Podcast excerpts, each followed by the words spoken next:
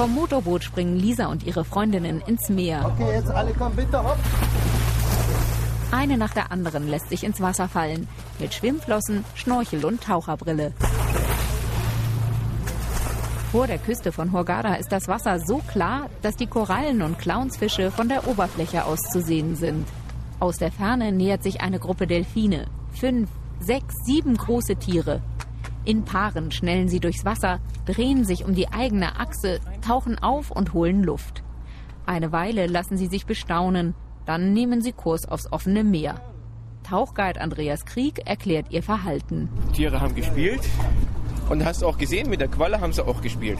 Diese Neugierde wird den Tieren leicht zum Verhängnis, denn sie spielen auch mit Plastiktüten. Und davon gibt es im Roten Meer jede Menge.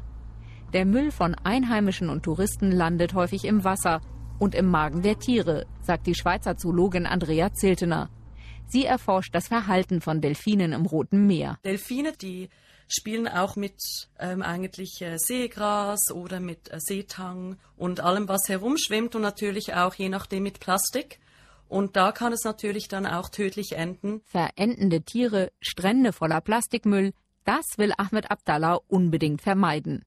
Der Gouverneur der ägyptischen Provinz Baha al-Ahmar hat ein Verbot für Einwegplastik erlassen.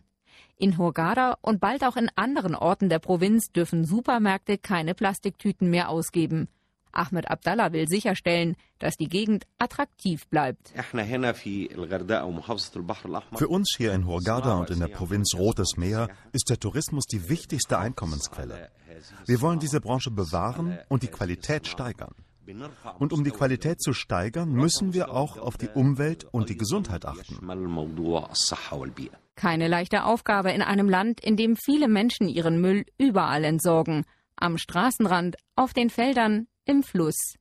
Wie schädlich Plastik für die Umwelt, aber auch für die Menschen sein kann, ist vielen Ägyptern nicht bewusst.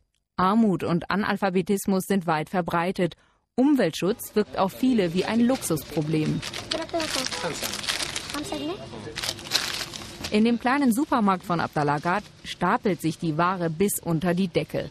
Kinder aus der Nachbarschaft kaufen Eis und Schokoriegel, Männer und Frauen besorgen Batterien, Brot oder eine Packung Reis.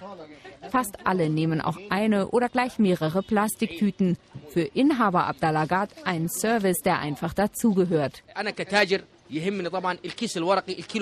Ein Kilo Plastik ergibt 200 Tüten. Damit kann ich 200 Kunden bedienen, für 30 Pfund.